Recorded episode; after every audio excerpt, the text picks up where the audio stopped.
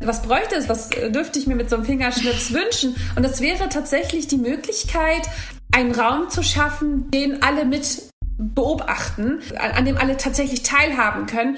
Und zwar ein öffentlicher Raum, der auch Regeln hat, wo es um Ausgewogenheit geht, wo bestimmte Anstandsregeln gelten, die ja anscheinend in vielen anderen Orten nicht gelten. Ein so ein großer öffentlicher Raum, der bestimmte ethische, moralische Maßstäbe hat, an denen alle gemessen werden. Irgendwie, irgendwie erwartet man den Moment, wo jetzt endlich die Erwachsenen dazukommen und sagen, so geht's aber nicht. Und äh, so redet man nicht miteinander. Und irgendwie intervenieren und die kommen ja nicht. Und der Grund, warum sie nicht kommen, ist, wie sind die Erwachsenen? Wie konstituieren diese Gesellschaft? Aber ich, ich hätte gern so einen, einen solchen Ort, also das würde ich mir sehr wünschen, wo wir konstruktiv zumindest einmal vorleben können, wie ein konstruktiver Diskurs aussehen kann.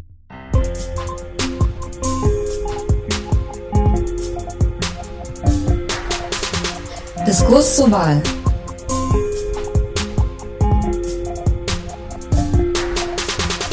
Herzlich willkommen zur neunten Folge des Podcasts Diskurs zur Wahl und des letzten Podcasts vor der Bundestagswahl. Mein Name ist Gilda Sahebi und ich spreche bis zur Bundestagswahl mit Expertinnen aus Medien, Politik, Wissenschaft und Zivilgesellschaft über die Frage, ob und wie der öffentliche Diskurs manipuliert wird. Der Podcast wird ermöglicht durch Zoom, Better Place und die Chaplin Stiftung. Inhaltliche KooperationspartnerInnen sind die neuen deutschen MedienmacherInnen und das Veto Magazin. Heute haben wir eine Live Audio- und Videoaufzeichnung. Und da begrüße ich alle dazu, die heute dabei sind. Ich werde auch gleich alle unsere Podiumsdiskutantinnen vorstellen. Das Thema heute ist, wie soll der digitale Diskurs der Zukunft aussehen? Wir haben in den letzten Wochen über mehrere Wochen über Manipulation im öffentlichen Diskurs gesprochen, also über Hate Speech, Verschwörungsideologien und diese Themen. Und heute möchten wir aber mal nach vorn blicken und fragen, wie wir unser digitales Miteinander, Miteinander in Zukunft gestalten können, weil wir wissen ja alle, dass es im Digitalen schon auch viele gute Dinge gibt, auch wenn wir oft über die schlechten sprechen. Und wir wollen eben darüber reden, wie man aus, den, aus diesem manchmal lärmenden Zustand herauskommen kann, dass es so viele Schwierigkeiten und Probleme im digitalen Diskurs gibt. Und dazu haben wir sehr vier, vier sehr besondere Gäste eingeladen, die für uns eben diesen Blick aufs Heute, aber vor allem auch auf die Zukunft werfen. Da sind einmal Raul Krauthausen. Raul ist Aktivist für eine barrierefreie und inklusive Gesellschaft. Sein aktueller Podcast heißt, und genau das passt zu unserem Thema, wie kann ich etwas bewegen? Und er beschäftigt sich mit den Fragen, wie wird aus politischem Protest politisches Handeln? Wie kann ich als einzelner Mensch Einfluss nehmen? Und am 11. Oktober erscheint auch sein Buch zu konstruktivem Aktivismus. Das heißt, wie kann ich etwas bewegen? Hallo Raul. Hallo. Dann unser nächster Gast ist Sammy Kamis. Er ist investigativer Reporter, Faktenchecker und Regionalreporter des Jahres 2020. Er kennt sich aus seiner investigativen und auch aus seiner Faktencheckarbeit sehr gut mit Manipulation aus und er wirft in seiner Arbeit einen kritischen Blick aus den Medien auf die Politik und damit eben auch auf unseren öffentlichen Diskurs. Er arbeitet als Journalist täglich in und mit diesem Diskurs und ich bin sehr gespannt auf seinen Blick auf unser Thema. Hallo Sammy.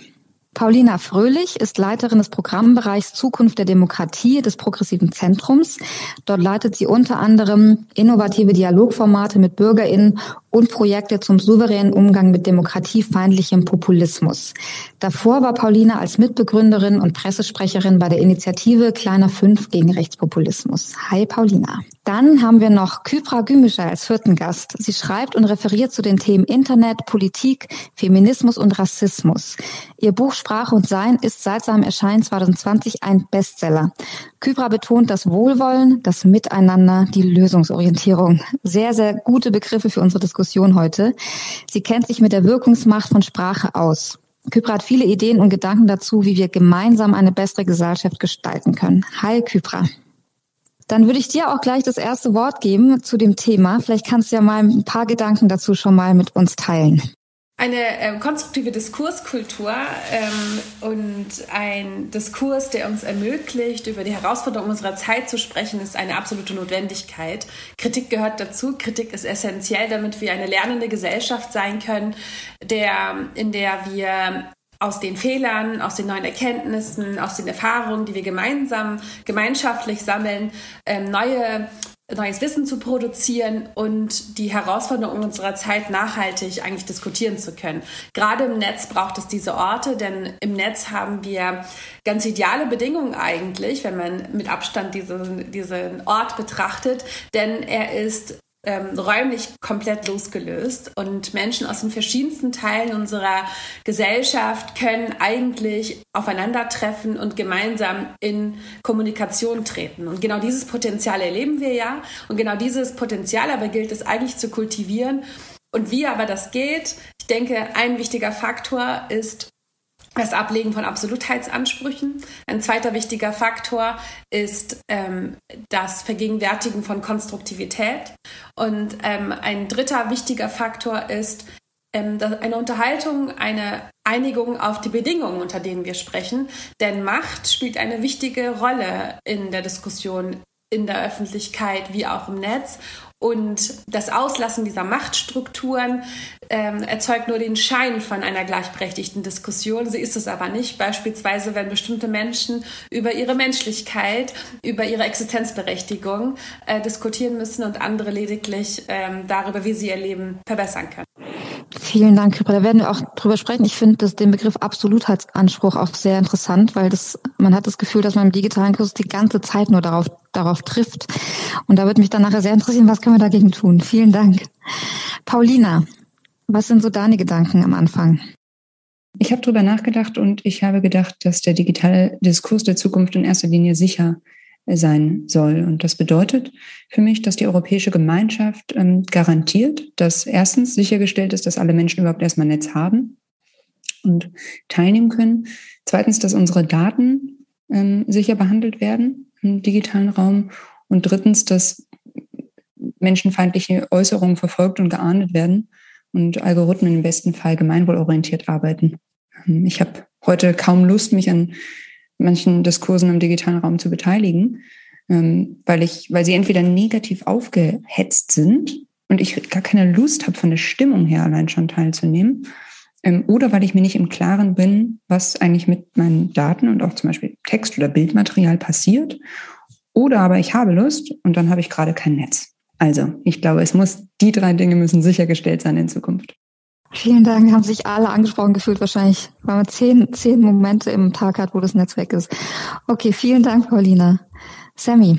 Ich kann gar nicht so viel hinzufügen zu meinen beiden Vorrednerinnen, weil sie beide zum einen ähm, auf Sicherheit und auch auf Verantwortung, Nachverfolgbarkeit und, ähm, äh, und Dinge abhoben, die ich auch als wichtig empfinde. Ich will noch hinzugeben, dass ähm, neben dem schon angesprochenen ähm, es extrem wichtig ist, dass wir diese äh, Transparenz verlangen von großen Firmen, dass wir äh, dann nicht länger auf die Facebook, Instagrams und oder die neuen sozialen Netzwerke, die auftauchen, ähm, dass wir denen nicht äh, Freifahrtscheine geben, sondern ganz dezidiert diese großen Player in den Fokus, Fokus nehmen können und sollen. Journalistisch ähm, machen wir das auf alle Fälle. Ich glaube, dass aber auch da die Politik, ähm, wenn man mit Expertinnen und Experten spricht, mittlerweile äh, sehr aktiv ist. Und ich denke, das ist einer der Schlüssel, zu denen die zuvor äh, schon genannt wurden,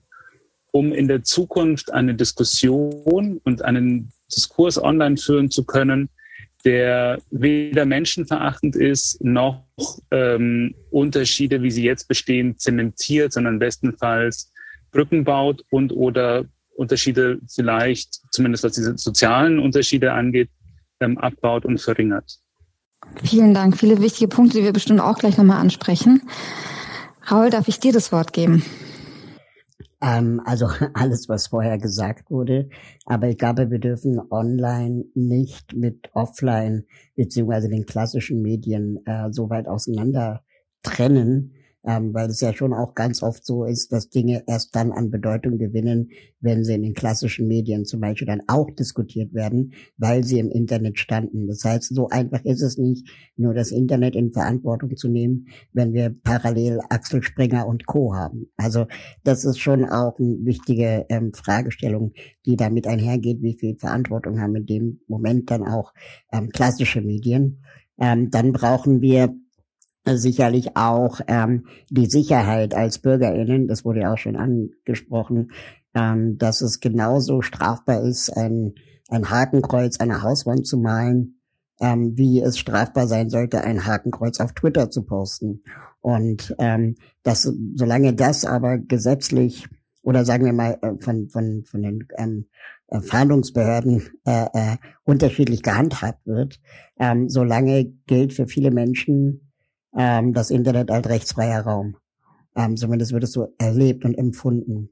Und ich glaube, dass die, die sozialen Medien, also alle sozialen Netzwerke, die, die man so kennt, ähm, die Polarisierung unserer Gesellschaft insofern befeuern, dass sie ähm, eigentlich Diskurse gar nicht wirklich wollen. Es geht immer nur um Like, um Dislike, um Kommentar und Gegenkommentar.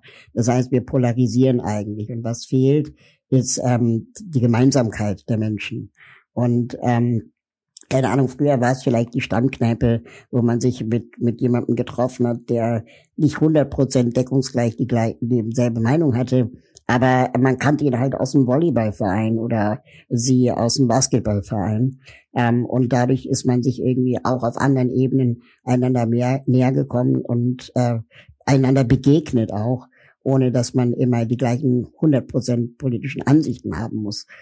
Und diese, diese Begegnung, diese Art der Begegnung von Menschen, die nicht so sind wie ich selbst, ähm, die sind, glaube ich, durch das Internet groß verloren gegangen. Jedenfalls, wenn wir nur soziale Medien äh, uns anschauen. Und dann bilden sich auf der anderen Seite aber eben Filterbubbles und Blasen, wo wir uns nur noch mit den Leuten aufhalten, die so ähnlich sind wie wir.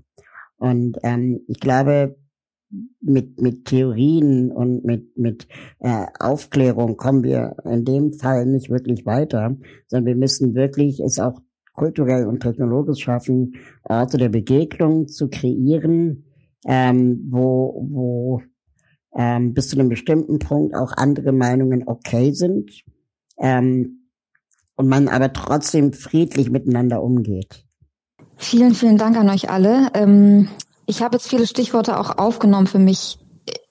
Wir, wir wollen das ja in die Zukunft gerichtet und positiv machen.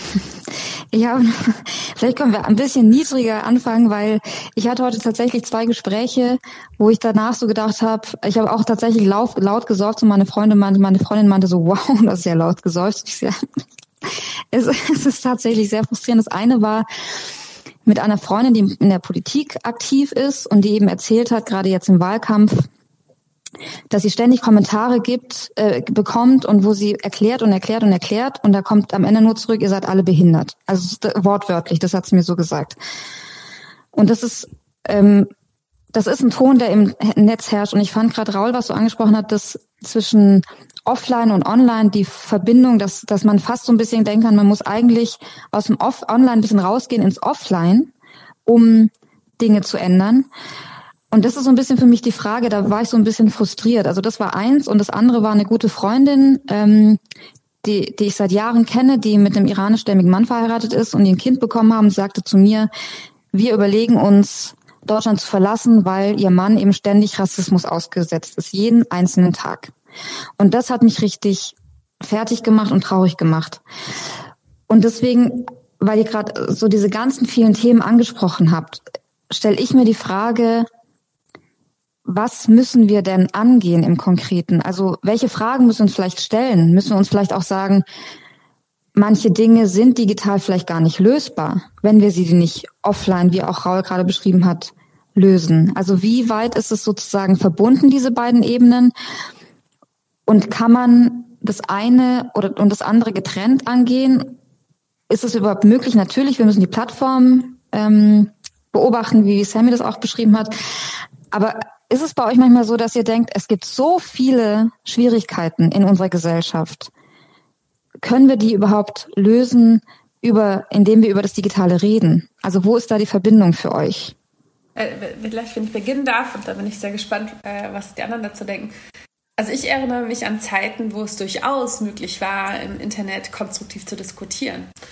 Ähm, das Internet ist ja nicht per se oder der digitale Raum ist ja nicht per se auf Destruktivität angelegt. Aber, und ähm, den Punkt hat Pauline angesprochen, Sami hat ihn angesprochen, aber auch Raul, die Architektur der jeweiligen Plattform, die Algorithmen, ähm, die Software, die dahinter steht, die Bedingungen, unter denen wir digital uns unterhalten, sind halt nicht darauf ausgelegt, dass wir konstruktiv miteinander ins Gespräch kommen. Und hier sind diejenigen, die diese Plattform verantworten, in der Verantwortung. Und genau diese Frage wird nicht ausreichend diskutiert. Das hat ja Sami angesprochen. Das heißt, es wird immer wieder appelliert in vielen Diskussionen um ähm, Diskurse im Netz, wir müssen so und so sein und so und so sein. Da wird viel an den einzelnen Menschen appelliert, aber die Strukturen, innerhalb derer wir diskutieren, die Machtverhältnisse, innerhalb derer wir diskutieren, sind gar nicht darauf ausgelegt. Das heißt, es fühlt sich so ein bisschen so an, wie als würde man Menschen, die durch ein großes Tor laufen, anschreien und ähm, äh, sie dafür verurteilen, dass sie nicht durch, durch diese kleine, sehr schwierig zu erreichende Tür ein Gebäude verlassen.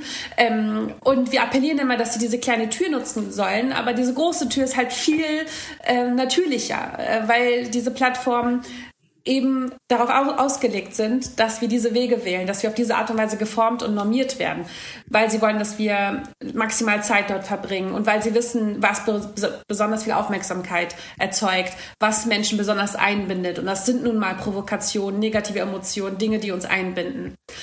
Und letztlich aber zu deiner Frage, oder also das Netz hätte das Potenzial, wenn die jeweiligen Plattformen, die Strukturen, innerhalb derer wir diskutieren, auf eine konstruktive Diskurskultur ausgelegt werden. Aber natürlich hast du recht, es spiegelt sich auch offline wieder. Also das, was im Netz passiert, ist ja nicht komplett isoliert und losgelöst von der analogen Welt, die ja sonst eine heile wäre, sondern im Gegenteil, das bedingt sich ja gegenseitig. Und das ist eigentlich der Punkt, den ich anfangs angesprochen hatte. Ähm, wenn Menschen zum Beispiel versuchen nachzuweisen, dass eine Situation sexistisch ist, eine Aussage rassistisch ist, ähm, das Handeln der Menschen äh, klimafeindlich ist, ähm, dass Menschen sich sozusagen diskriminierend, entmenschlichend, ausbeutend, rücksichtslos verhalten, dann geht es ja in erster Linie darum, dass diejenigen Menschen, die sich so verhalten, sich nicht reflektieren, ähm, ihre Perspektive universalisieren, äh, für objektiv erklären, sich ihrer Begrenztheit nicht bewusst sind, einen Absolutheitsanspruch also an den Tag legen, weshalb andere dann nachweisen müssen, dass hier ein Missstand besteht. Und viele unserer analogen Diskussionen, wie digitalen Diskussionen über die Klimakrise, über die verschiedenen Unterdrückungssysteme, erschöpfen sich darin nachzuweisen, dass dieser Missstand überhaupt besteht. Wir kommen gar nicht dazu, darüber zu diskutieren, wie wir in einer gerechteren Welt leben können, weil wir damit beschäftigt sind, nachzuweisen, dass es Ungerechtigkeiten in der Gegenwart gibt. Und das liegt daran, dass wir auch eine Kultur zelebrieren, leider. Wir haben, hat mehrere Medien angesprochen, die analog genau das natürlich ähm, kultivieren, die ähm, eine, Kultur, eine Kultur sozusagen zelebrieren, in der Menschen an Absolutheitsansprüche formulieren. Ich habe die äh, absolute finale Antwort auf dieses und jenes und alles ist schwarz und weiß und klar. Aber der öffentliche Raum dient eigentlich dem gemeinsamen Ergründen, dem gemeinsamen Suchen, dem gemeinsamen ähm, Versuch, Dinge zu lösen. Und das findet öffentlich, gegenwärtig nicht statt. Ein letztes Bild und dann höre ich auch auf. Ähm, eigentlich ist der öffentliche Raum meiner Ansicht nach ein dunkler Raum, so wie aus dieser Philosophie das Beispiel, wo ein großer Elefant in diesem Raum steht und alle sollen beschreiben, was für ein Wesen dieser Elefant ist. Und die einen sagen, Elefanten sind weiche, lange Wesen, jemand anderes sagt, Elefanten sind dünne, haarige Wesen und jemand anderes sagt, Elefanten sind ähm, schwere, ledrige Wesen. Alle haben recht. Alle Perspektiven sind legitim. Aber in dem Moment, in dem eine Perspektive verabsolutiert wird, in dem ein Mensch behauptet, seine Perspektive sei die einzig legitime und richtige, verpassen wir den Moment, diese verschiedenen Perspektiven zusammenzuführen, um zu erkennen, was ein Elefant tatsächlich ist, was die Herausforderungen unserer Zeit tatsächlich sind, wie wir mit dem, was uns umgibt, umgehen können. Und genau dieses Phänomen haben wir im letzten Jahr erlebt, als wir über rassistische Polizeigewalt diskutiert haben, wo es darum ging, ob es den Rassismus gibt oder nicht und nicht darum, dass eine Institution, die für manche Sicherheit und Ordnung bedeutet, für andere absolut lebensbedrohlich sein kann und dass es darum geht, damit umzugehen. Insofern braucht es das Ablegen des Absolutheitsanspruchs. Ich würde, ich einen Gedanken ergänzen? Also ähm, diesen Absolutheitsanspruch finde ich auch total wichtig, dass wir den immer wieder neu ähm, äh, uns hochholen und in Erinnerung rufen. Es gibt äh, dazu äh, für mich aber auch noch den, den Punkt der, der Zulassen von Verwundbarkeit. Also, dass wir ähm, auch lernen müssen als Gesellschaft, dass uns das Klima einfach gerade richtig um die Ohren fliegt, ähm, dass wir ein rassistisches Problem in Deutschland haben. Und ähm, das wollen viele Menschen irgendwie aufgrund wahrscheinlich der Komplexität des, äh, der Situation ähm, für sich erstmal nicht wahrhaben. Und wenn sie dann öffentlich als RassistInnen oder SexistInnen also meistens sind es ja Männer, Sexisten, ähm, äh, äh, dargestellt werden, äh, und das öffentlich, dann gibt es erst recht eine Reaktion darauf im Sinne von Verteidigung und Zurückbeleidigung. Was dann wiederum bei den Menschen, die darauf hinweisen, ähm, oft in Zynismus umschlägt. Also, dass man dann sagt, naja, die Trolle halt wieder oder wie auch immer. Und ich bin weit davon entfernt, Verständnis für Trolle zu äußern. Ich glaube einfach nur, dass wir uns in so einer Spirale befinden, ähm, wo dann, ähm, keine Ahnung, auf sachliche Aussagen, äh, Hass folgt und darauf Zynismus. Und ähm, das sind aber, glaube ich, alles ähnliche Verwundbarkeiten und Fragilitäten, die sich da äußern. Und das, das wäre mal super spannend, auch psychologisch zu analysieren, wie wir da auch aus diesem Teufelskreis wieder rauskommen. Darf ich dir da gleich nochmal, Raul, eine Frage hinten anstellen, weil du das angesprochen hattest. Glaubst du, es ist vielleicht so ein bisschen wie in dem, was Kypra gerade er erzählt hat oder dargestellt hat, dass es vielleicht sogar eine Lösung wäre, oder dass es funktionieren würde, dass man den Umgang und eben diese, das Öffnen der Perspektiven im digitalen Raum schafft und dass es dann sozusagen Auswirkungen auf den Offline-Raum hat? Glaubst du, das ist möglich?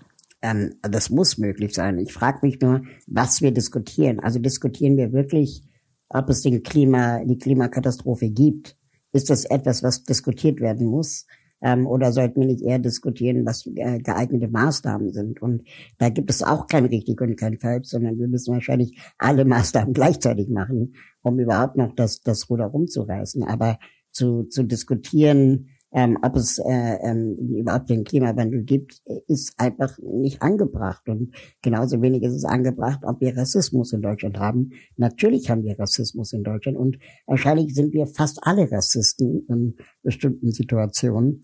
Ähm, und dass wir das anerkennen müssen, das ist eigentlich der, die nächste Stufe der, der kulturellen Evolution, wenn man das so sagen kann, die wir brauchen. Sammy, ähm, nochmal, also auch auf das aufbauen, was Raul sagte, glaubst du, welche Anknüpfungspunkte gibt es denn, um den digitalen Diskurs zu verändern? Und vielleicht macht das ja die Welt besser, wenn wir digital gut miteinander umgehen.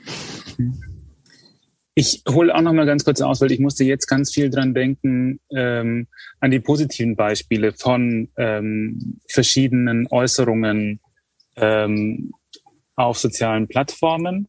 Und es hat immer mit einer wahnsinnig hohen Kreativität Einzelner zu tun. Ich erinnere da an die junge Frau, die ein Schminkvideo machte auf TikTok und während dieses Schminkvideos, das aussah wie ein Tutorial, ähm, wie ein Schminktutorial, auf die Situation der Uiguren in China einging. Und sie hat quasi ähm, das, was auf dieser Plattform eigentlich nicht möglich war, ähm, ausgetrickst. Ne?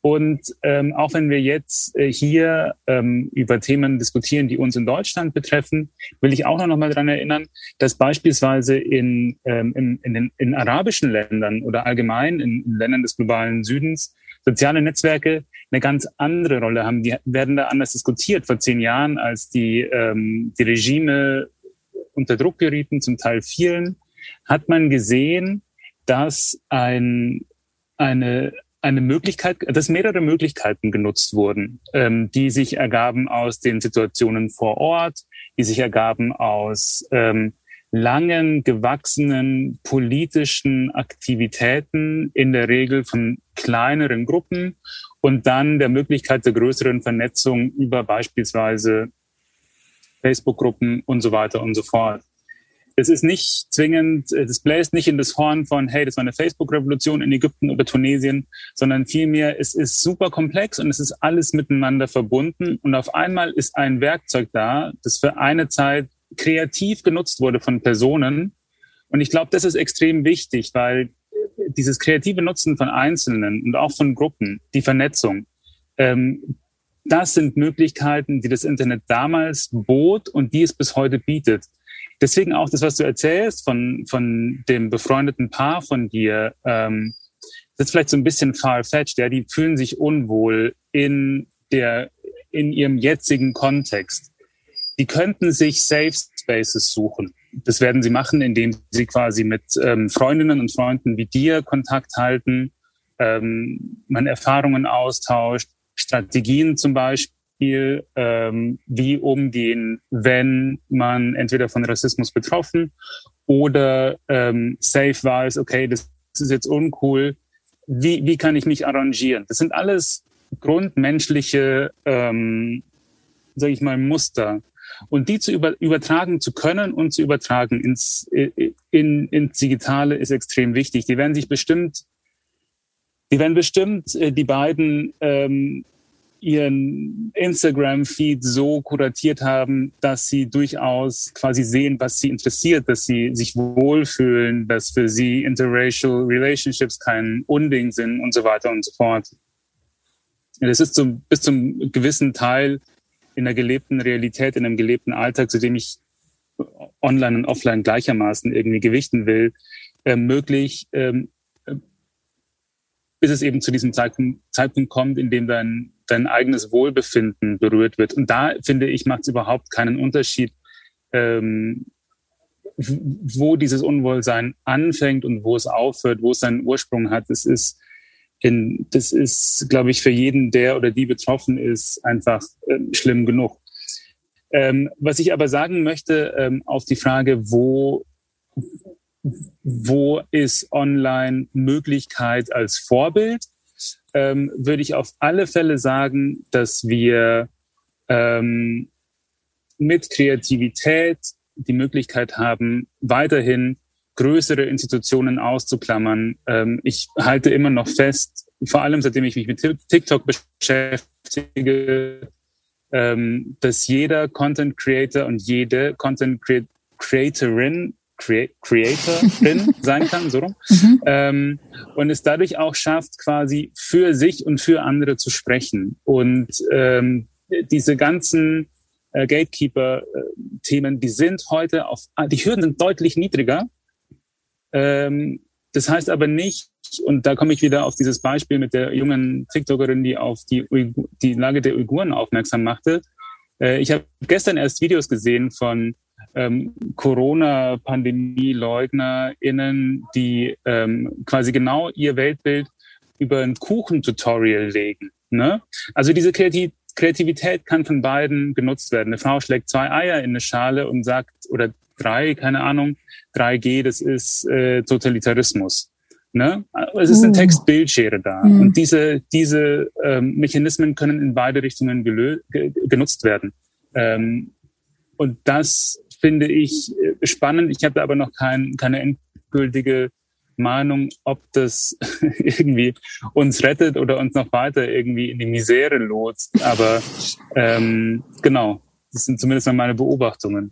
So ein bisschen Dual, Dual Use Technology. Aber da kommen wir gleich nochmal dazu. Raul, gerne.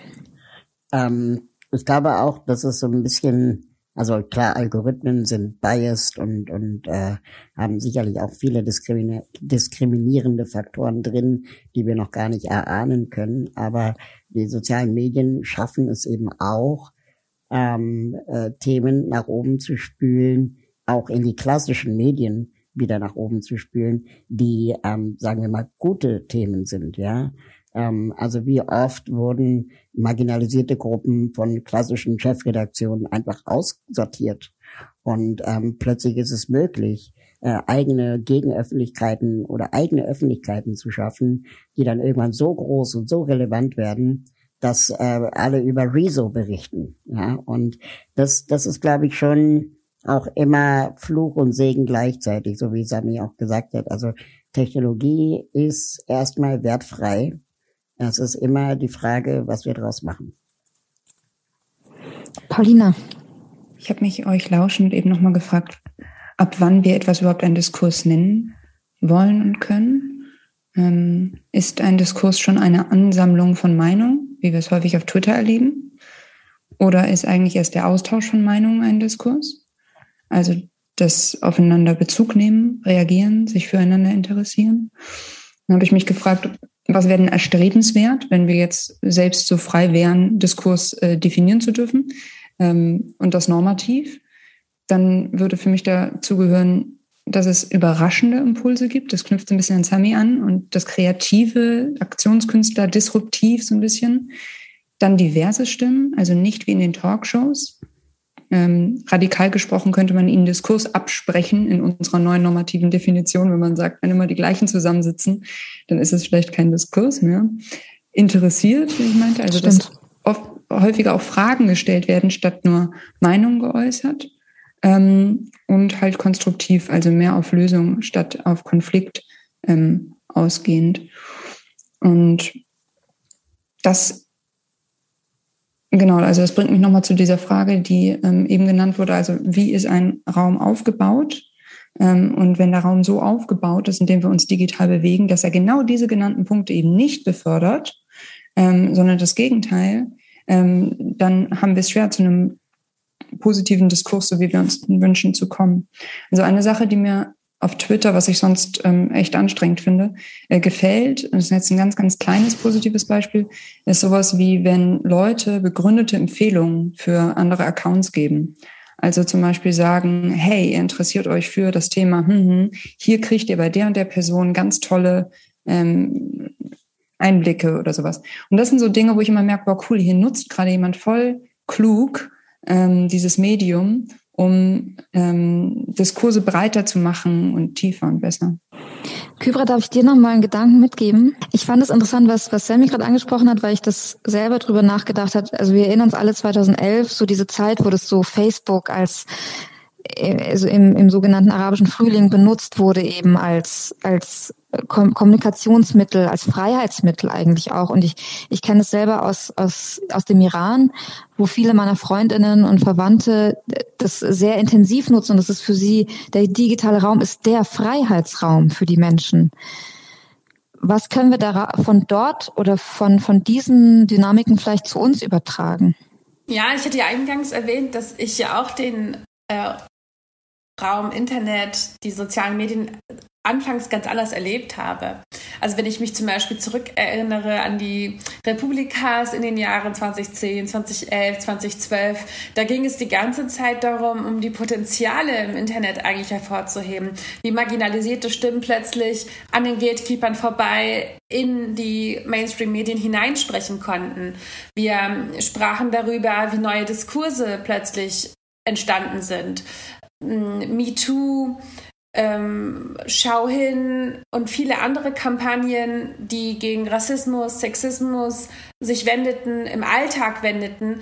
Also man muss sich mal kurz vergegenwärtigen, wenn wir uns mal erinnern, wie es vor ungefähr acht, neun Jahren war, wenn wir über Rassismus in Deutschland gesprochen haben, dann war in den meisten Köpfen eigentlich nur Rassismus ist gleich Springerstiefel, ähm, Glatzkopf und gleich Neonazi. Aber äh, zwischen der unserem, unserer Gesellschaft hier in der Mitte unter uns und dem gab es keinen Rassismus. Und da fing er erst an. Das heißt, das war die Wahrnehmung, das war die Sensibilisierung. Wir haben eigentlich alle ja selber in unseren eigenen Entwicklungen innerhalb der vergangenen Jahre ja massivst erlebt, wie konstruktiv, wie positiv das Potenzial des Internets sein kann. Wir haben aber auch erlebt, wie es destruktiv sein kann, wie das Internet dazu führen kann, dass Menschen sich darin legitimiert fühlen, ein Geflüchtetenheim in Brand zu setzen, ähm, dass sie anfangen, Verschwörungstheorien anzuhängen, antisemitische, ähm, rassistische und so weiter und so fort. Wie Menschen äh, plötzlich Morddrohungen an WissenschaftlerInnen senden, weil sie glauben, sie würden irgendeiner ähm, Verschwörungstruppe beiwohnen und was weiß ich, was alles planen mit der Weltbevölkerung. Das sind ja alles Dinge, die gleichzeitig passieren. Wir erleben, wie die Art und Weise, wie beispielsweise in feministischen Szenen gesprochen worden ist, dass die Sprechpause, das Sternchen, ähm, dieses Leben einer alternativen Sprachform immer größere Kreise gezogen hat, sodass heute sogar in der Tagesschau zum Teil gegendert wird. Also diese positiven Entwicklungen, die gibt es nicht nur in ganz anderen Teilen der Welt, sondern ja auch hier. Es gibt sozusagen ähm, viele Potenziale und viele Möglichkeiten. Und und das muss man sich vergegenwärtigen. Und gleichzeitig muss man halt, und das ist mir sehr wichtig, ähm, schauen, was passiert in diesen Strukturen strukturell bedingt an negativen Dingen. Was muss sich also an diesen Strukturen ändern, damit Gewalt, Entmenschlichung, ähm, gesellschaftliche Spaltung, Radikalisierung, Extremismus jeglicher Art überhaupt gar nicht erst stattfindet. Und da finde ich Disruption elementar und wichtig. Also Sammy hat ja viele Beispiele genannt, wo Menschen in Plattformen, wo es eigentlich nicht vorgesehen ist, dass Menschen etwas jenseits von Lifestyle-Content posten, dann plötzlich ähm, doch zu bestimmten Themen aufmerksam machen. TikTok hatte ja zum Beispiel auch diese sehr herausragende Aktion, wo diese jungen Menschen plötzlich doch in politischem Feuilleton Thema wurden, als die ähm, bei einer Trump äh, äh, Wahlkampftour, glaube ich, war das, ähm, dann lauter Tickets gekauft hatten und er dann vor einem leeren Saal oder zu einem, einem relativ leeren Saal plötzlich stand. Ähm, und diese Organisationsmöglichkeiten, sie bestehen. Aber, und das ist mir halt wichtig, wir dürfen nicht so tun, als seien diese Plattformen unveränderlich. So als seien diese Strukturen unveränderlich. Disruption, ähm, finde ich, ist eine Zwischenlösung, aber keine nachhaltige. Denn wir haben die Möglichkeit, grundsätzlich über das zu diskutieren, was uns umgibt und die Destruktivität dieser Plattformen und dieser Strukturen herauszuheben das ist immer so, wie wenn man Menschen sagt, ja, ähm, wenn man Individuen darüber aufklärt, wie sie geschlechtergerechter, äh, weniger rassistisch, weniger homofeindlich, weniger antisemitisch und so weiter und so fort sein können. Aber wir leben in Strukturen, die ein solches Verhalten befördern. Von der Art und Weise, wie ähm, äh, was wir an Schulen gelehrt bekommen, über ähm, das juristische, ja, wenn wir über das äh, Transsexuellengesetz zum Beispiel sprechen oder auch das Adoptionsrecht für gleichgeschlechtliche Paare, ähm, ähm, über Neutralitätsgesetze, die für bestimmte äh, religiöse Minderheiten de facto eigentlich fast ein Berufsverbot bedeuten in manchen Bundesländern. Also sind ja alles Dinge, die auf Strukturen deuten, die diese Entmenschlichung, Unterdrückung, ähm, äh, Diskriminierung ja zementieren. Und die gilt es anzugehen und genauso auch im Internet. Insofern, und, das ist ja das Geile, wir alle ähm, wissen um die Veränderlichkeit dieser Strukturen und dafür braucht es Raum und darüber müssen wir sprechen, denn all diese positiven Dinge, die wir genannt haben, die passieren ja trotz dessen. Und wie geil wäre es, wenn es Strukturen gäbe, die das geradezu befördern würden. Das finde ich total schön, weil ich selber auch auf Twitter, muss ich sagen, ich bin da sehr aktiv und ich habe eigentlich fast nur positive Erfahrungen gemacht, muss ich sagen. Also und aber darüber redet man natürlich dann auch wieder nicht oft, weil diese das Negative, was Kypra auch vorhin meinte, ist dann oft vorherrschend. Das ist dann so so präsent. Aber und ich merke halt, weil ich, ich achte natürlich sehr auf einen, auf einen einschließenden Ton und auf darauf auch Menschen, die eine andere Meinung haben als ich, nicht zu sagen, mhm. du bist ja ganz schön deppert oder so, sondern zu sagen, okay, finde ich toll, was du sagst, aber ich sehe es halt anders. Ähm, Raul, vielleicht die Frage, wie, was die Frage eigentlich die Krüber gerade gestellt hat, wie kann man denn solche Strukturen schaffen, weil man ist ja als Einzelperson auch sehr mächtig eigentlich. Also man kann ja solche Räume schaffen und die einfach größer machen im digitalen. Also ich glaube, ähm, da waren wir ja auch schon in zahlreichen Hackathons unter anderem mit das Netz äh, an genau diesem Thema dran. Ich glaube, wir müssen den Nutzerinnen und Nutzern die Möglichkeit geben, mehr Kontrolle über den Diskursraum, den sie aufmachen, ähm, äh, zu geben. Das bedeutet, ich möchte die Wahl haben, mit wem ich überhaupt diskutiere und nicht mit Gott und die Welt. Weil das ist ja auch ein Problem, ne? Also dann kommt irgendwie, ähm, keine Ahnung, Hans Jochen und hat auch eine Meinung, obwohl äh, wir vielleicht Expertinnen in dem Bereich sind. Ähm, und äh, äh, müssten dann ständig wieder von vorne anfangen und wie Kübra immer so schön sagt, die intellektuelle Putzkraft machen. Also das ist einfach auch, auch wirklich anstrengend und bringt auch keinen einzigen Diskurs weiter. Das heißt, zu entscheiden, mit wem ich diskutiere, ist schon ähm, äh, äh, ein wichtiger Ort und ein wichtiger Raum. Und mh, hm, diese Natürlich kann ich jetzt auf Twitter irgendwelche Listen anlegen oder, oder einschränken, wer darauf reagieren darf oder auch auf Facebook mit Freundeslisten und so. Aber ich glaube, ähm, das, das, das ist noch viel zu kompliziert und auch vielen NutzerInnen gar nicht klar, dass es solche Möglichkeiten gibt. Ähm, der zweite Punkt, der auch total wichtig ist in meinen Augen, wie lange darf diskutiert werden. Also aus meiner Erfahrung ähm, ist es doch so, dass irgendwie, sagen wir, nach 24 Stunden alles gesagt ist. Ja, also da, es ist jetzt sehr unwahrscheinlich, dass irgendwie nach 72 Stunden jemand noch den äh, mega einen äh, Nachtrag äh, reinbringt. Ähm, deswegen ist es, glaube ich, auch wichtig, die zeitlich zu begrenzen. Das heißt, wie wäre es, wenn ich auf Facebook sagen könnte, okay, die Kommentarfunktion ist jetzt vier Stunden offen, ähm, so lange habe ich Zeit und kann mitdiskutieren und mitmoderieren, aber ich bin ja immer noch am Hinterherfegen von äh, Posts von vor drei Jahren. Und ähm, das ist ein, ein großes Problem auch. Das heißt, je mehr weiße Fläche ich zur Verfügung stelle oder je mehr Tiere ich in den dunklen Raum stelle, desto mehr wird ähm, darüber auch diskutiert werden. Und ähm, wir müssen also die weiße Fläche und die Möglichkeiten des Diskurses äh, ähm, auch wieder begrenzen und, und auf das Konstruktive und Handhabbare ähm, äh, runterdampfen. Und ich ich, ich habe früher beim Rundfunk gearbeitet und ähm, wir haben, ich sage jetzt wirklich mal salopp, im Strahl gekotzt, äh, weil wir nach äh, einem Jahr alle Posts von vor einem Jahr löschen mussten. Und das war händische Arbeit. Ja, also warum geht sowas nicht automatisch so? Und, und warum kann ich nicht Diskursräume auch automatisch wieder schließen? Und ich meine, Frank Plasberg diskutiert bei Hart aber fair ja auch nicht ewig sondern es hat auch einen begrenzten. Ja, aber ihr versteht, was ich meine. Also die, das, diesen Plattformen, denen geht es wirklich nur um Traffic. Und denen geht es gar nicht um den Inhalt. Weil würde es ihnen um den Inhalt gehen, würden sie den, den Hosts von Diskussionsräumen auch viel mehr äh, Moderationstools an die Hand geben. Und das ist nicht nur, ähm, keine Ahnung, eine Blacklist von Wörtern, sondern das ist eben das, was ich gerade gesagt habe. Und ähm, also ehrlich gesagt, ich erwische mich selber dabei, wenn ich etwas poste, frage ich mich, wie lange hast du denn eigentlich danach Zeit, ähm, da den, irgendwie ein Auge drauf zu haben. Und das führt dazu, dass ich nichts poste. Mhm. Ich wollte noch einen Gedanken kurz ja, anschließen. Ähm, mhm. Und zwar, wir setzen, wir, wir halten ja viele Dinge für gesetzt, ja, müssen aber nicht. Also beispielsweise wenn wir jetzt über diese Strukturen sprechen, es klingt jetzt vielleicht erstmal abstrakt, aber ähm, de facto leben wir zum, ist es normal geworden, dass wenn jemand etwas schreibt, immer sein Foto daneben steht, immer sein Name dabei steht.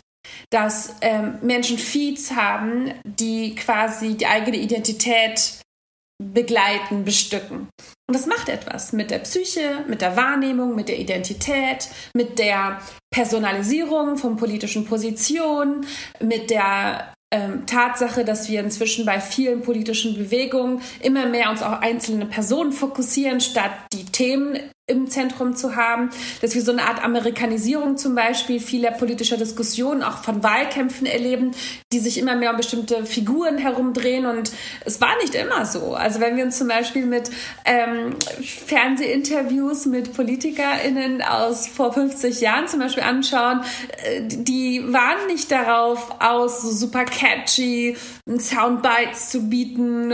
Es waren ganz andere Interviews als heute. Und heute aber ähm, ist es so, finde ich, müssen wir uns damit auseinandersetzen. Was macht es zum Beispiel, dass Diskussionen so funktionieren, dass äh, du etwas schreibst und dann der nächste Kommentar darunter steht? Was macht es mit der was machen diese Hierarchien miteinander? Oder machen sie überhaupt etwas mit uns?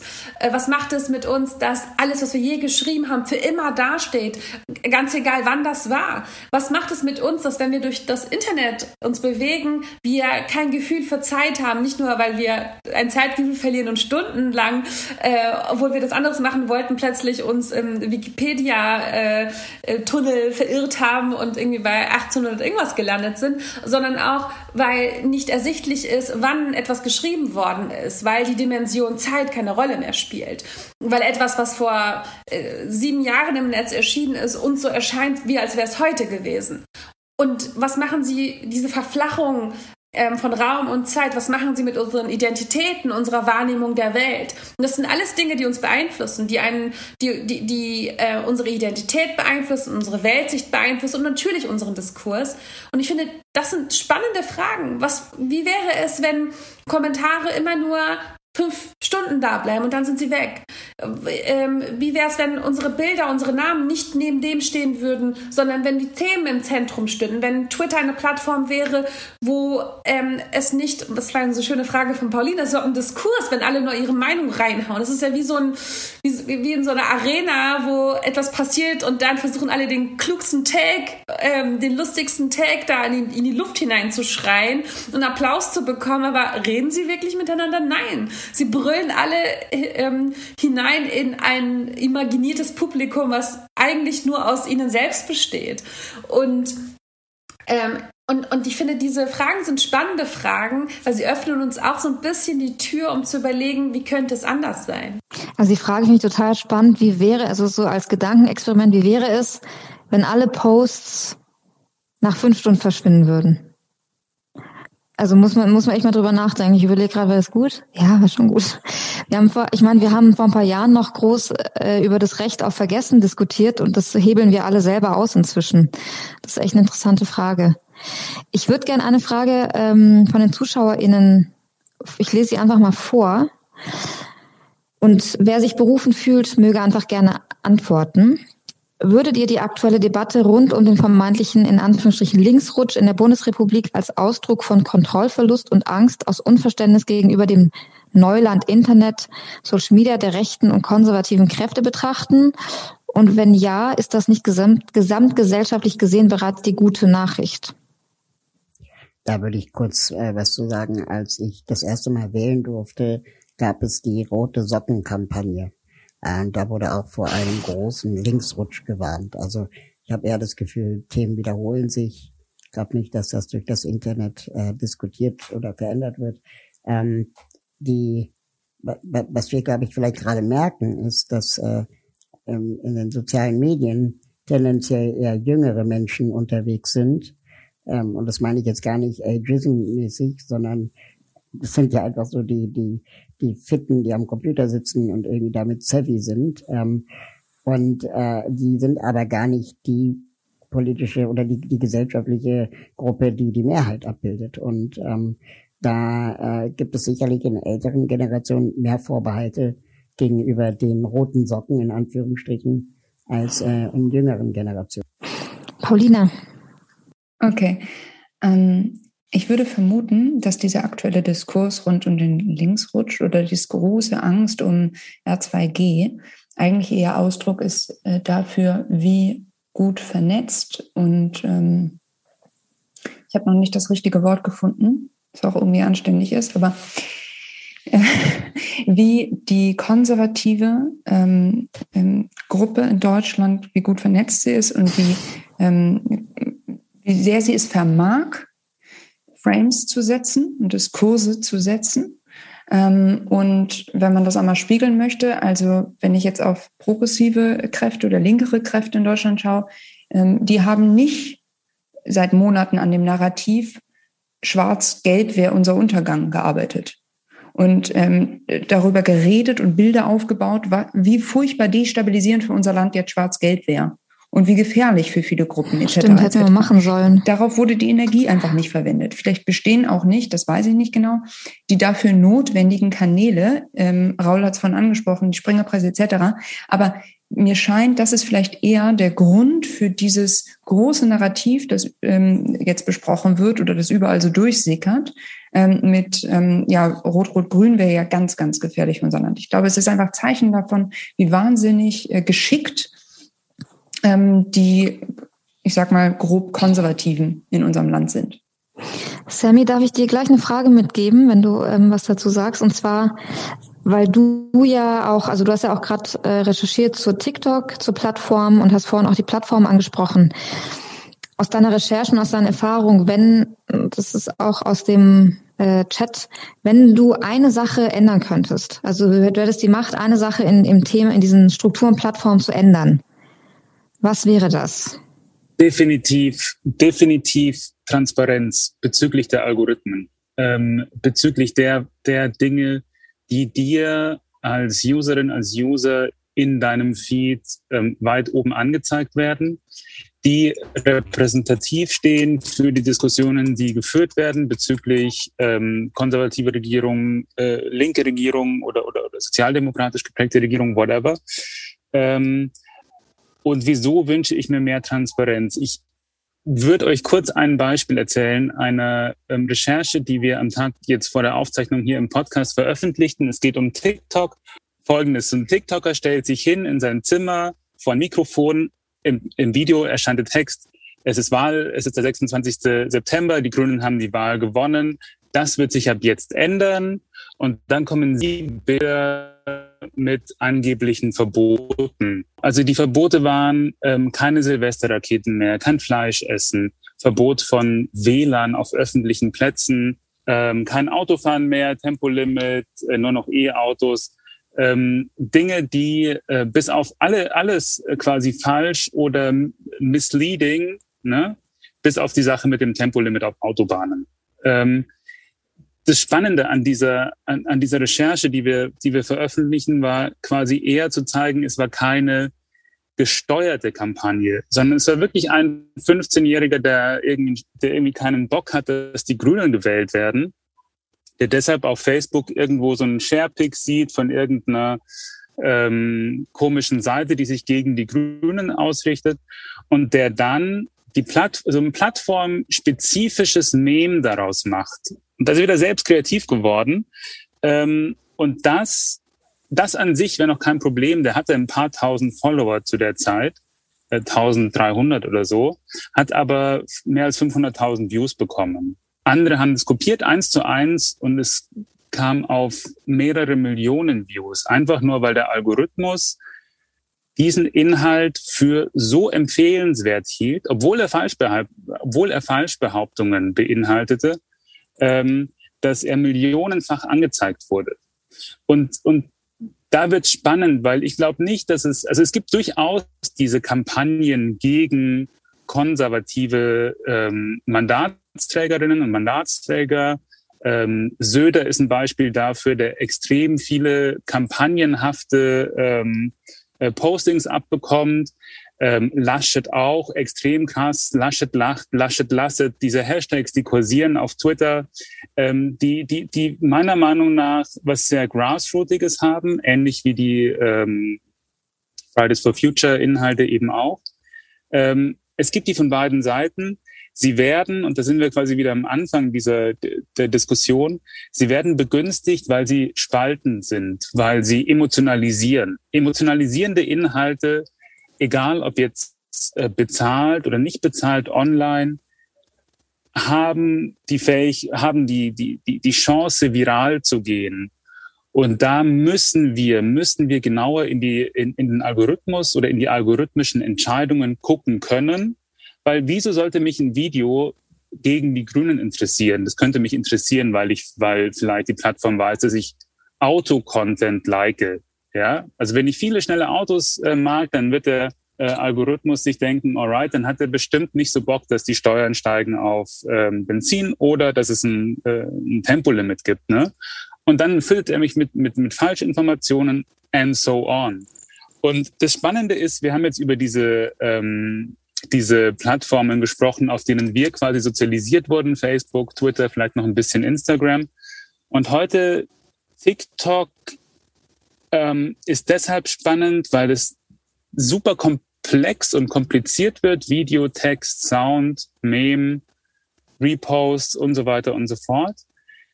Ähm, aber, und es kommt aus China. Es ist aber eigentlich das Destillat allen Silicon Valley Denkens. Es ist shiny, oberflächlich, Musik. Wer, wer, wer gute Musik ähm, in seinem Video verwendet, von in der Regel westlichen Popstars, springt auf einen Trend auf. Es ist sehr werbelastig, ähm, hübsch ist wichtig. Es gab äh, die Fälle, dass TikTok Inhalte von ähm, dicken Menschen, von Menschen mit Behinderung eine Zeit lang geshadowbanned hat, auch deren, deren Hashtags ähm, unterdrückt hat, weil die Experience tatsächlich äh, ähm, oh, sollte sollte nicht gestört werden durch Bilder, die nicht in diese Welt passen. So und das ist die am meisten äh, downgeloadete Social-Media-Plattformen des vergangenen Jahres und es ist eine totale Blackbox. Und äh, die, die, der, der letzte Punkt vielleicht noch zu dem, zu dem was, was wir diskutieren auf, in, in, in, in digitalen Plattformen.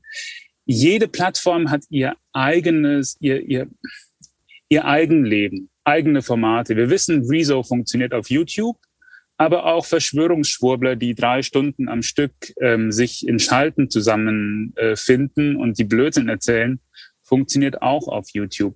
Auf Instagram funktionieren Fotos, auf TikTok funktionieren ähm, Memes. Äh, ne? Und äh, wenn wir als Journalistinnen und Journalisten darauf gucken, dann stellen wir häufig die Frage, ist, weshalb geht etwas viral, vor allem wenn es um Falschbehauptungen geht.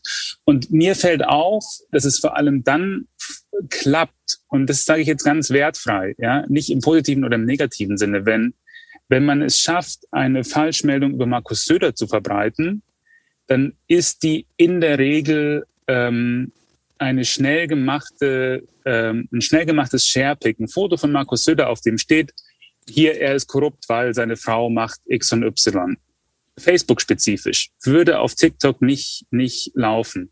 Und wenn wir uns dann angucken, wo der Ursprung ist, dann wird es wieder spannend, weil häufig ähm, die, diese Gruppen, naja, verwobener sind, als man denkt. Aber es sind, es sind keine Masterpläne bislang, die ich gesehen habe, die, die jetzt in, in diesem Wahlkampf bislang äh, quasi online die Schlagkraft hätten von dem, was wir offline sehen. Ich sage nur die Plakatkampagne gegen die Grünen beispielsweise.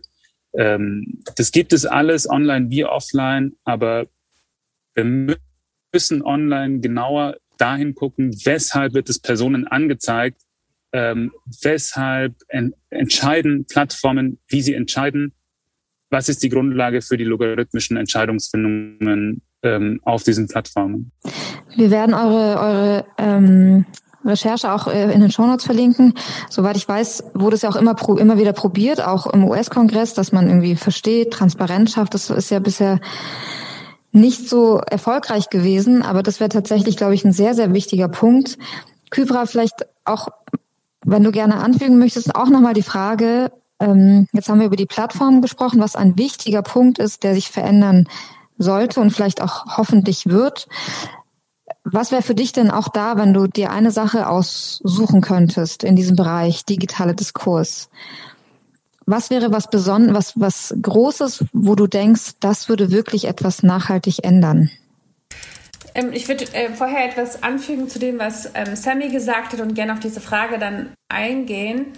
Und zwar, ähm, ich, ich, bin, ich bin nicht so ähm, also ähm, ich, ich finde die Beobachtung von Sammy sehr wichtig und gleichzeitig äh, würde ich gerne erinnern, was in UK passiert ist vor Brexit, aber auch in, bevor Trump gewählt worden ist in den USA, wo die, wo viele JournalistInnen, die diese Debatten und den Wahlkampf beobachtet haben, nicht also ne, es gab Einzelne, die das dann durchaus prophezeit haben, aber sehr, sehr wenige ähm, weil in öffentlich nicht einsehbaren, nicht äh, gut äh, zurückverfolgbaren äh, Öffentlichkeiten, die nicht von der Gesamtöffentlichkeit einsehbar sind. Also im Bezug auf Brexit waren es diese Dark Ads, also ähm, Facebook-Seiten, die dann zum Beispiel Werbung geschaltet haben mit Falschnachrichten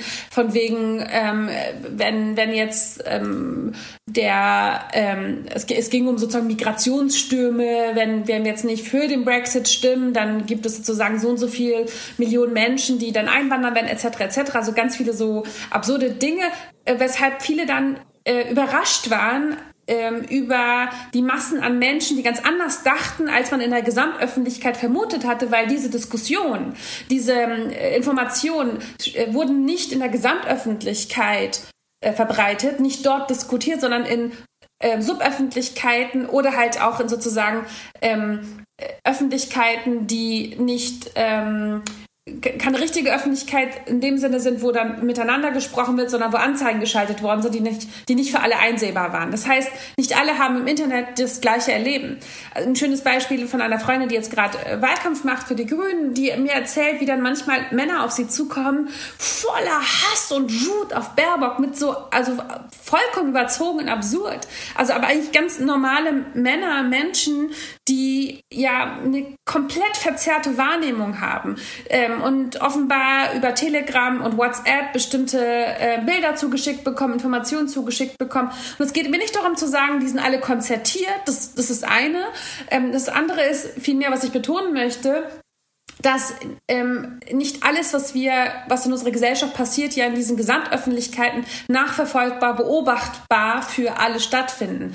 Das heißt, ähm, ich hoffe, du hast recht, Sammy. Ich glaube aber, ähm, ich hoffe, dass nicht passiert, was, in, äh, was mit dem Brexit passiert ist, also mit UK oder auch in den USA, ähm, dass wir plötzlich äh, dann nach den Wahlen vor der ähm, Realisation stehen, dass wir zu ganz vielen Bevölkerungsgruppen keinerlei Zugang mehr haben. Und daran anschließend würde ich jetzt eigentlich vielleicht äh, deine Frage beantworten, Gilda, nämlich, ähm, was bräuchte es, was äh, dürfte ich mir mit so einem Fingerschnips wünschen? Und das wäre tatsächlich die Möglichkeit, ähm, einen Raum zu schaffen, ähm, äh, den alle mit beobachten, den alle, ähm, äh, an dem alle tatsächlich teilhaben können. Und zwar ein öffentlicher Raum, der auch ähm, Regeln hat, ähm, wo es um Ausgewogenheit geht, wo bestimmte Anstandsregeln gelten, die ja anscheinend in vielen anderen Orten nicht gelten, wo nachweislich falsche Informationen dann dazu führen, dass ein Mensch dann ähm, vielleicht disqualifiziert wird für ein bestimmtes Thema oder irgendwie leiser gestimmt wird. Also das sind ja alles Dinge, die im Internet möglich werden, aber ein, ein so ein großer öffentlicher Raum, der bestimmte ethische, moralische Maßstäbe hat, an denen alle gemessen werden. Und ähm, also eigentlich viel mehr, also ich habe viele Unterhaltungen in den letzten Monaten gehabt mit Freundinnen, die dann, wo immer wieder wieder so untereinander gesagt haben, irgendwie, irgendwie erwartet man den Moment, wo jetzt endlich die Erwachsenen dazukommen und sagen, so geht's aber nicht.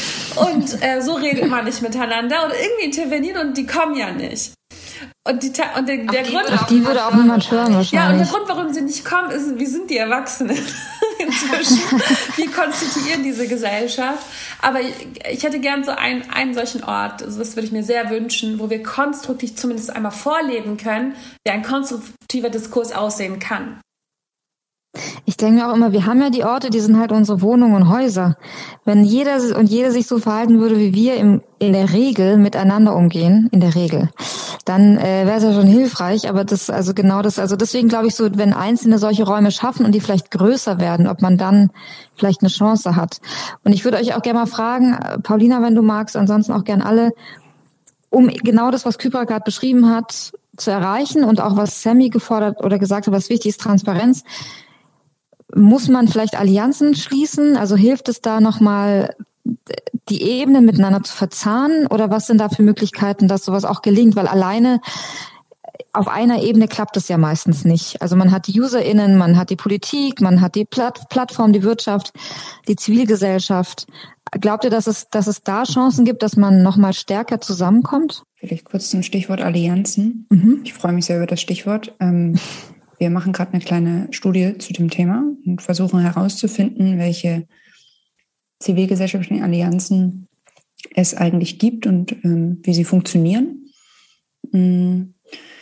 Ich bin sehr beeindruckt davon, wie Fridays for Future Allianzen äh, geschmiedet hat, ähm, mit Gewerkschaften, mit allen möglichen Gruppen, ähm, wie sich das Bündnis Unteilbar zusammensetzt zum Beispiel und unterschiedlichste Gruppen hier sich gemeinsam unter einige politische Ziele ähm, vereinen.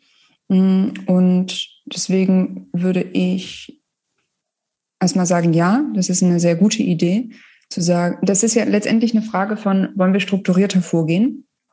Ähm, das kennen wir alle. Es kostet unheimlich viel ähm, Geduld und Zeit. Und das Schwierige dabei ist, man wird nie mit allem ähm, durchkommen, was man für richtig und wichtig hält. weil bei Allianzen und bei unterschiedlichen Menschen, die zusammenkommen und sich unter politischen Zielen vereinen, bedeutet es immer, dass man etwas anderes aufgibt, wie bei Koalitionsverhandlungen letztendlich.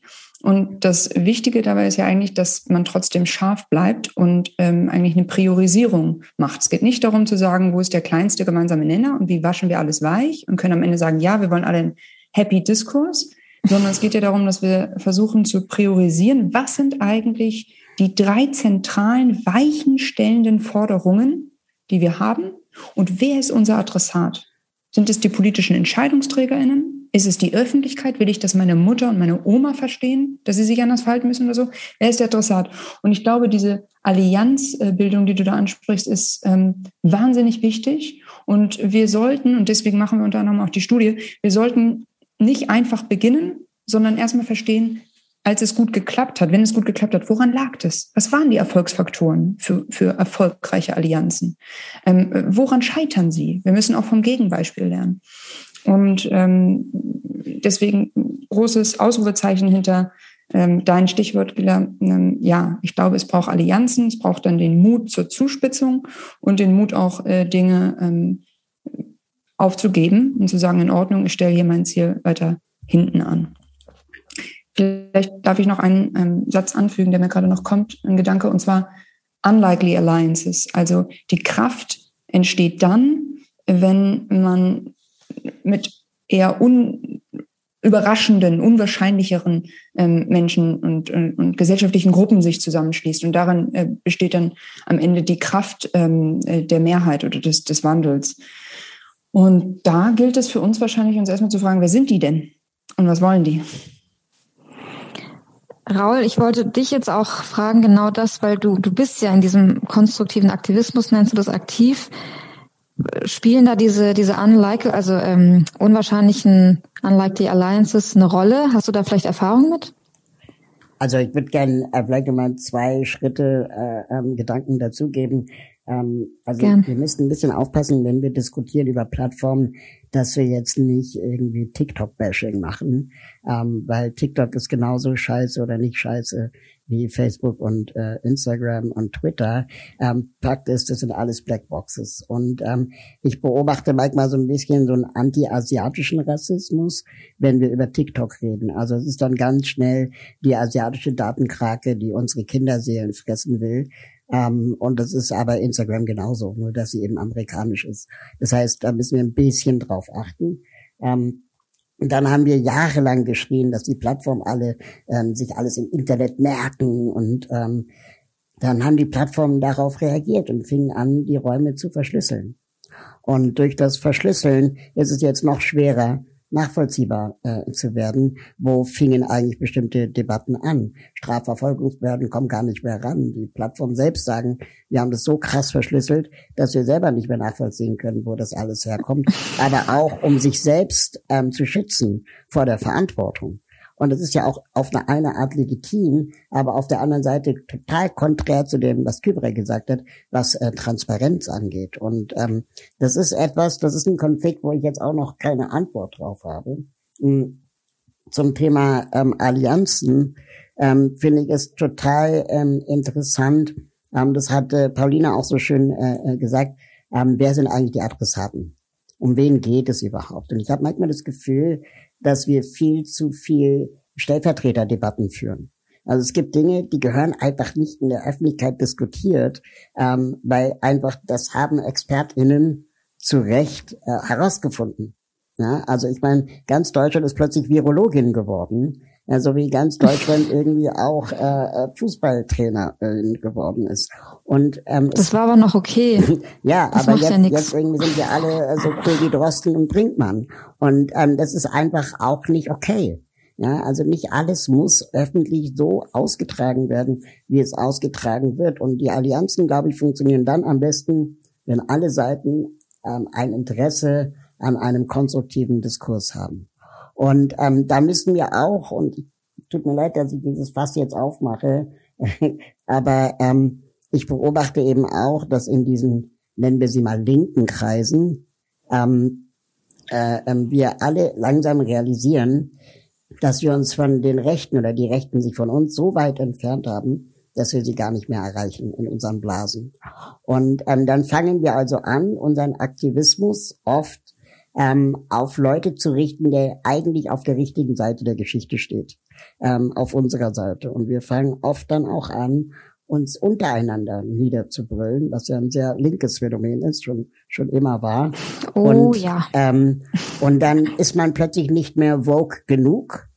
Und das führt dann dazu, dass selbst Leute, die es wirklich gut meinten, ähm, sich auch nicht mehr trauen, Dinge zu sagen. Und ich habe neulich einen sehr interessanten Meme-Newsletter zu diesem Thema gelesen. Sami, muss ich immer weiterleiten. Ähm, ich kann es nur schwer äh, rezitieren, aber wer mich fragt, dem kann ich den Link schicken.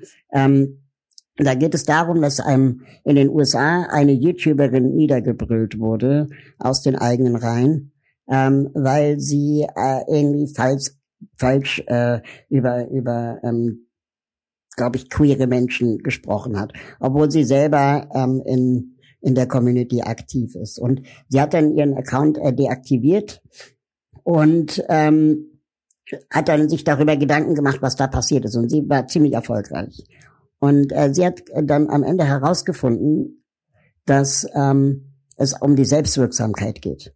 Es geht darum, dass Menschen, die realisieren in den linken Szenen, dass sie die Rechten gar nicht mehr erreichen im, im Diskurs und im, im, im Silenzen und im Outcallen und wie man das alles nennt. Und dann sich einfach jemanden anderes suchen, den sie leichter erreichen können. Und diese Selbstwirksamkeit äh, dann letztendlich wieder spüren können. Ha, ich habe es geschafft, dass sich jemand irgendwie äh, dazu geäußert hat, dass sich jemand öffentlich entschuldigt hat. Und ähm, ich sehe das auch im Sinne der Wertschätzung als eine große Gefahr, auch unter den Leuten, die eigentlich auf unserer Seite sind. Und wir müssen das auch reflektieren. Da geht's auch ganz viel um, um Ego, um Macht, um, um, um, um das Gefühl zu wirken. Und da ähm, sind Allianzen dann eben auch wichtig zu sagen, okay Leute, lassen wir jetzt auch mal wieder fünf gerade sein. Ähm, es ist, wir, wir können wirklich äh, nur voneinander lernen, aber es ist nicht immer alles Absicht. Es passieren auch Fehler und wir brauchen wieder ein bisschen mehr Fehlertoleranz. Das, also wir hatten mit Marina Weißband auch viel über den Begriff Selbstwirksamkeit gesprochen, weil der einfach, glaube ich, in dem Bereich sehr, sehr, sehr wichtig ist. Da kommt auch gleich nochmal meine Abschlussfrage dazu, weil es eben darum geht, wie kann man Menschen denn mobilisieren? Weil ich glaube, da ist das Stichpunkt äh, Selbstwirksamkeit auch nochmal extrem wichtig. Aber zu dem Ego passt jetzt auch nochmal eine Frage, die nochmal im Chat war. Und zwar, ich, ich lese sie vor. Ist es möglich, den Selbstdarstellungsaspekt im digitalen Diskurs von den inhaltlichen Interessen zu trennen? Im Kontext Twitter habe ich oft öfter das Gefühl, dass die Selbstdarstellung, also es schaut her meine Meinung und die Belohnungsaspekte, also Likes eben, erste Prio haben und dann erst danach der inhaltliche Austausch, dass es dem untergeordnet wird. Und die Frage ist, wie führen wir einen inhaltlichen Austausch ohne Ego? das ist wahrscheinlich die Gretchenfrage, weil die, die Frage be be begleitet uns wahrscheinlich seit Menschengedenken, würde ich mal sagen. Aber trotzdem jemand ein Gedanken dazu. Ja, ich glaube, in dem äh, nicht unser Name und unser Bild dabei steht. In dem ähm, sozusagen ähm, die Diskussion sich nicht unter dem Profil einer Person äh, ordnen, sondern indem quasi Themen ähm, die, die, also quasi die Gegenstände bilden, um die herum ähm, Diskurse sich formen so dass auch zum Beispiel sich nicht Dinge permanent wiederholen. Also den allermeisten Diskussionen, die wir so öffentlich verfolgen, sobald man so zwei, drei Jahre dabei ist und ich weiß, dass wir alle hier in der Runde schon äh, mindestens ein Jahrzehnt dabei sind, irgendwie die Augen rollen und dann von äh, 19, äh, 2006 erzählen, so als so wie andere irgendwie von äh, 1970 erzählen.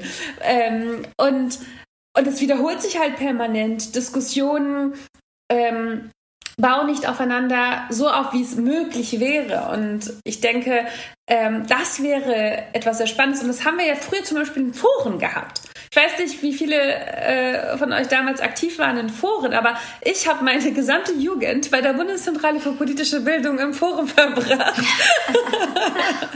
also viel Zeit und habe dort mit ähm, so gefühlt 20, 30 Jahre älteren Männern diskutiert, stundenlang.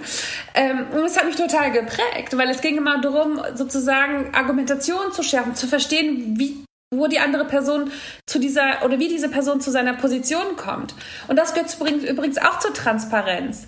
Ähm, nicht so zu tun, als seien wir mit unseren Positionen vom Himmel gefallen, sondern uns auch zu kontextualisieren, äh, uns deutlich zu machen, dass bestimmte Positionen entwickelt worden sind aufgrund der Dinge, die wir uns angelesen haben, aber andere Dinge auch aus biografischen Gründen, aus persönlichem Erleben, aus persönlichen Beziehungen heraus. Und das alles macht ja es, also so wie in einem persönlichen Konflikt, im Streit in einer Partnerschaft, ja, wir den, das Gegenüber besser verstehen, wenn wir wissen, warum eine Person zu einer Meinung gekommen ist. Und zwar vielleicht, weil dieser Mensch dann irgendeinen ganz üblen Streit an dem Tag hatte oder ein Elternteil hatte, was so und so gedacht hat und so weiter und so fort. Das hilft uns ja, ähm, ohne Positionen zu verwässern oder äh, zu kompromittieren, eigentlich ähm, zu Menschen zusammenzuführen. Und, ähm, und das ist es eigentlich, was wir erlernen müssten. Ähm, online wie offline, muss ich dazu sagen. Und ein, ein ganz kleiner Punkt noch zu der Frage, die vorher eigentlich noch gestellt worden ist, mit dem Linksrutsch und Co in unserer Öffentlichkeit, und das ist leider, finde ich, ein fatale, eine fatale Kopie, ein fataler Einfluss ähm, der digital destruktiven Diskurskultur auf unsere analoge äh, Print-Diskussionskultur in den äh, größeren ähm, Medien, die ja sehr viel mehr Ressourcen haben als jetzt einzelne Twitter-Accounts etc. Und zwar, ähm, es geht in vielen dieser Diskurse, zum Beispiel ein Linksrutsch, dieses Wort, wer sagt das? das dieses, dieses Wort wird ja aus einer bestimmten Perspektive heraus benannt. Und in unserer öffentlichen Diskurskultur geht es nicht nur darum, inhaltlich in einem bestimmten Thema Recht zu bekommen. Es geht viel mehr, und das ist der eigentliche Kampf, der gerade stattfindet, ähm, Menschen dazu zu, zu, dazu zu bringen, die Welt aus der eigenen Perspektive heraus zu betrachten. Und der öffentliche Raum sollte eigentlich nicht nur ein Kampf darum sein, um Hoheiten, durch wessen Augen wir die Welt betrachten, durch die Augen eines Menschen, der bestimmte Privilegien besitzt oder ein Mensch, der ein anderes Leben besitzt, sondern der öffentliche Raum sollte eigentlich einer sein, in der diese Perspektiven zusammengeführt werden. Und was wir halt zum Beispiel jetzt erleben, ist, wie dass ähm, Printmedien zum Beispiel, weil sie merken, dass bestimmte Dinge ankommen, diese Diskussionskultur jetzt auch selber in, in diesen kuratierten Orten ausführen, ähm, statt dagegen zu halten, statt Ausgewogenheit, statt äh, ein Für und Wider in, äh, als eigenen Gedankengang, das Zögern, das Zweifeln, das Nachdenklichsein, das sich selbst hinterfragen zu zelebrieren, äh, stattdessen eine Kultur zu zelebrieren, in der Menschen um diese Hoheiten kämpfen.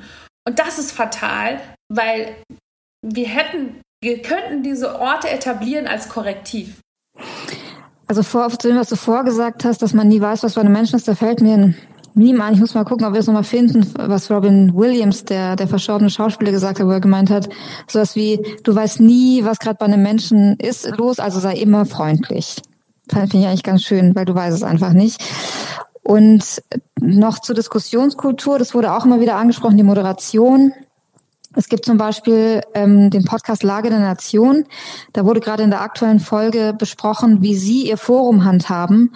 Und da ist es so, dass Sie alle Kommentare freischalten und die haben es halt wirklich hingekriegt, dass in diesem Forum einfach wirklich diskutiert wird. Komplett inhaltlich, ohne Ego, ohne irgendwie Anfeindungen. Und natürlich braucht es viele Ressourcen, aber es ist schon möglich. Aber natürlich äh, sind auch viele Seiten, Medienunternehmen nicht in, der, nicht in der Lage oder wollen es nicht, so viele Ressourcen ähm, bereitzustellen. Ähm, aber ich würde gern jetzt so Richtung Schluss eben äh, zum Thema Selbstwirksamkeit beziehungsweise wie können wir Menschen dazu bringen, solche Räume zu schaffen oder zu mobilisieren, dass sie eben auch möchten, dass dieses der digitale Raum eben für uns alle da ist. Also ich finde, diese, was Kypra gerade angesprochen hat, das Positive ja an diesem digitalen Raum, und das sage ich auch immer, ist ja eigentlich es geht nicht darum, die anderen von der eigenen Perspektive zu überzeugen, sondern die Perspektiven von allen zu erweitern.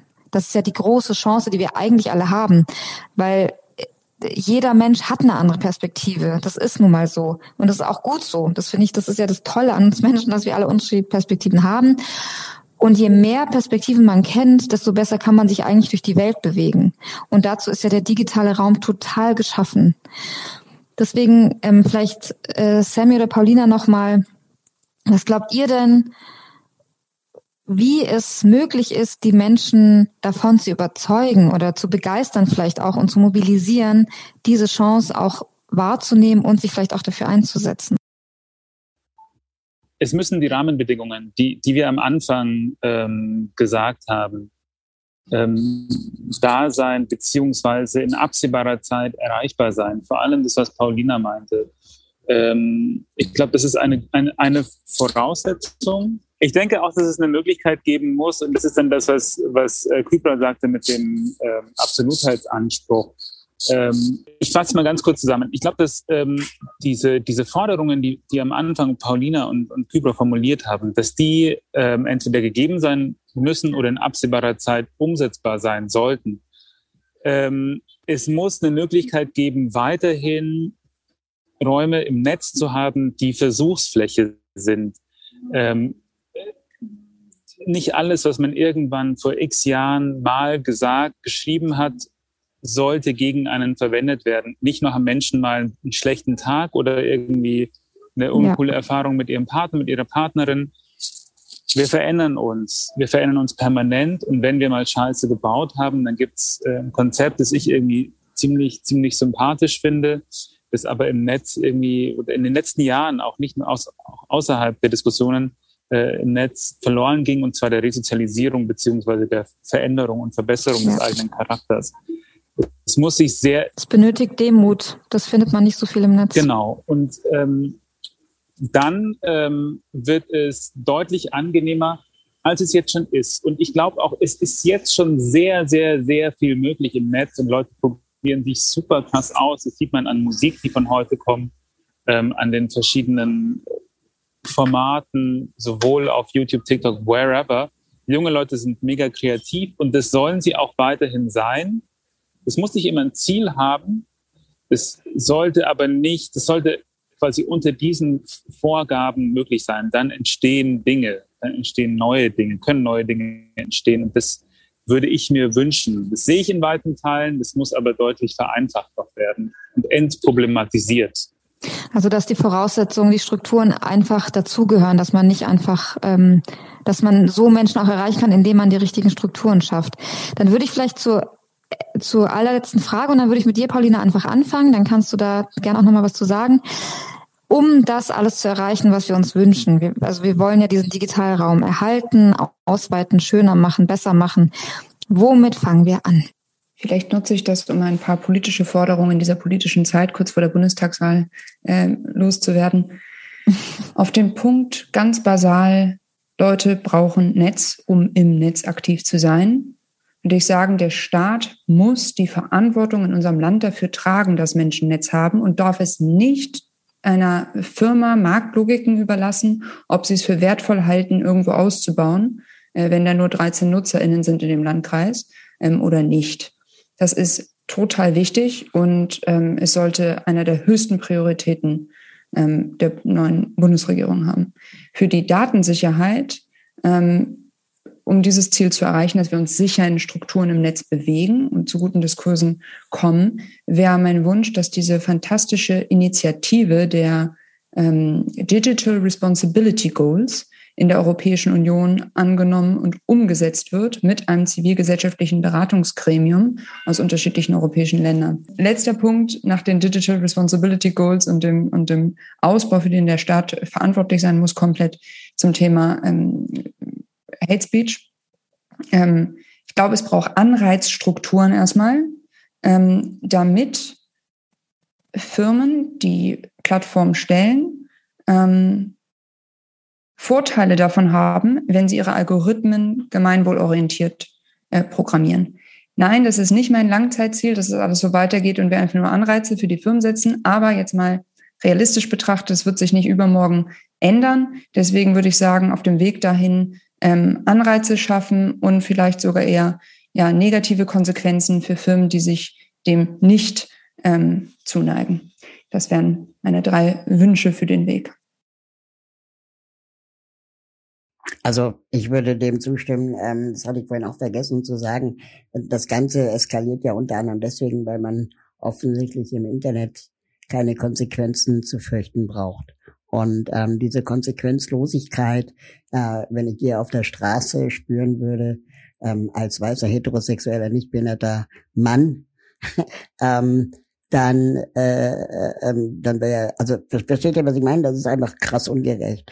Natürlich gibt es auch äh, in der Offline-Welt unterschiedliche Ausprägungen von Konsequenzen bei unterschiedlichen Gruppen in unserer Gesellschaft. Aber so im Groben und Ganzen gibt es ja dann doch irgendwie so eine Art Rechtsstaat. Und ähm, der sollte in der Regel auch dafür sorgen, dass er alle Menschen gleichermaßen schützt. Aber online scheint das irgendwie nicht funktionieren, zu funktionieren. Das heißt, man fühlt sich auch völlig frei. Und ich finde, es kommt dann auch so ein bisschen zutage, wie, wie Menschen auch wie roh wir eigentlich sind, wenn es keine Konsequenzen gibt und wer vor allem roh ist und wer in seinem Leben einfach noch nie Konsequenzen offensichtlich gespürt hat. Und ähm, das, das, das macht mir sehr große Sorgen. Ich bin auch für Anreize, aber ich glaube, ich bin auch mehr für Sanktionen, ähm, weil Anreize, das kennen wir auch in anderen Bereichen, was da immer appelliert wurde in Leuchtturmprojekten und ähm, äh, Appellen, das hat ja selten funktioniert, wenn es nicht irgendwie dann auch äh, geahndet wurde. Siehe, keine Ahnung, Gleichberechtigung zwischen Mann und Frau, CO2-Reduktion, Barrierefreiheit. Das ist ja immer das Gleiche. Und ich glaube, es ist ein sehr neoliberales Narrativ von FDP und so, wenn sie dann sagen, ja, ähm, macht doch Counterspeech oder macht doch irgendwie ähm, äh, Leuchtturmprojekte. Da, da müssen wir aufpassen, dass wir da den Plattformen keinen Gefallen tun. Ich nehme sowohl bei Sammy als auch Raul als auch Paulina quasi wahr, das Systemische, das Strukturelle, dass das einfach eigentlich das ist, was wirklich, womit angefangen werden muss, weil alles andere sich in diesem Rahmen bewegt. Kybra, was, womit fängst du denn an, würdest du sagen? Ich wollte tatsächlich genau an diesem Punkt anschließen, weil all diese Appelle ähm, individualisieren einen äh, strukturellen Konflikt und es gilt genau diesen ins Zentrum zu stellen. Und so schwer es uns fällt, Konflikte nicht zu personalisieren, so, so schwer es uns fällt, nicht so zu tun, als sei ähm, der gesamte Sexismus in der Hollywood-Branche gelöst, wenn Harvey Weinstein inhaftiert ist oder das Rassismusproblem gelöst, wenn die AfD aus dem Bundestag raus ist. So schwer uns all diese Dinge fallen, es ist immer wieder, und das ist das Individuelle hier an diesem Punkt, eine individuelle Herausforderung, ähm, äh, die Struktur hervorzuheben und uns immer wieder, auch wenn es anderen sehr viel einfacher fallen würde, immer wieder zu betonen, es geht um strukturelle Gründe. Die Klimakrise kommt nicht aus individuellen Gründen heraus, sie kommt aus strukturellen Entscheidungen heraus.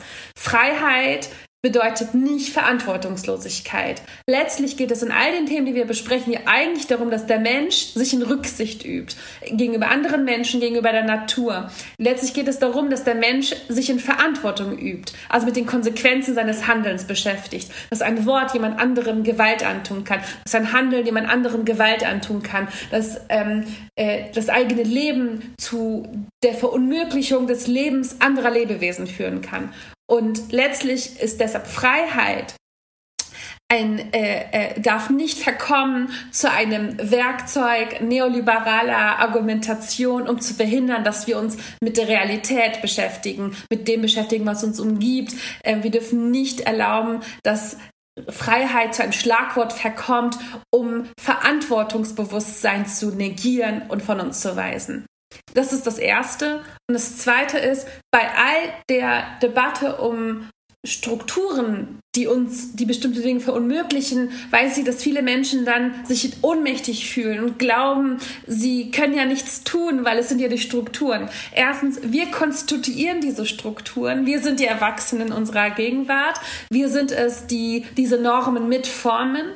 Ähm, und, und das ist auch der Moment, wo Handlungsmacht und das Stichwort viel ja schon Selbstwirksamkeit entsteht. Wir haben eigentlich die Macht, alternative Räume zu schaffen. Was hier jetzt gerade zum Beispiel an, in diesem Ort, in diesem Podcast passiert, ist hier ein alternativer öffentlicher Raum, wo wir zum Beispiel einander zuhören, einander ähm, quasi an die Stichpunkte, die andere genannt werden, anknüpfen, äh, wo wir uns aufeinander beziehen, wo wir versuchen, einen konstruktiven Diskurs miteinander zu führen. Und diese Räume zeigen uns ja, dass es anders geht und diese gilt es größer zu machen, immer wieder zu leben, vorzuleben, wie es anders geht.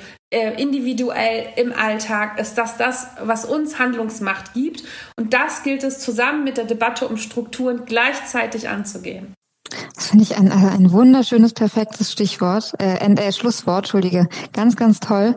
Äh, weil genau, ich glaube auch, dass, dass man immer beides sehen kann. Da gibt's kein Oder, da gibt's nur Und. Ich glaube, das ist ein, eine wichtige, sehr, sehr, sehr wichtige Aussage und eben alle dazu zu ermuntern, wirksam zu werden, sowohl für sich als auch strukturell. Ganz, ganz vielen Dank euch, dass ihr alle dabei wart und Sammy aus dem Urlaub raus. Das wissen wir sehr zu schätzen. vielen Dank. Es war ein sehr schöner Raum mit euch. Deswegen danke, danke Kypra für dieses Stichwort, ähm, dass ihr dabei wart, auch an die Zuhörenden und Zuschauenden. Das war der letzte Podcast von äh, Diskurs zur Wahl vor der Bundestagswahl. Ganz, ganz herzlichen Dank euch. Danke an das Netz und, ähm, und alle, die diesen Podcast ermöglicht haben. Danke, dass ihr da wart. Und wir sind, glaube ich, jetzt alle sehr gespannt, was in den nächsten Wochen passiert. Ja, ich freue mich, wenn wir uns dann in anderen Räumen vielleicht auch mal begegnen und verabschiede mich damit ganz herzlich von euch allen. Vielen herzlichen Dank. Dankeschön. Danke für die Einladung. Das war die neunte Folge von Diskurs zur Wahl. Nach der Bundestagswahl hören wir uns noch mal einmal wieder. Der Podcast wird ermöglicht durch Zoom, Better Place und die Chaplin Stiftung. Inhaltliche KooperationspartnerInnen sind die neuen deutschen MedienmacherInnen und das Veto Magazin. Bis zum nächsten Mal.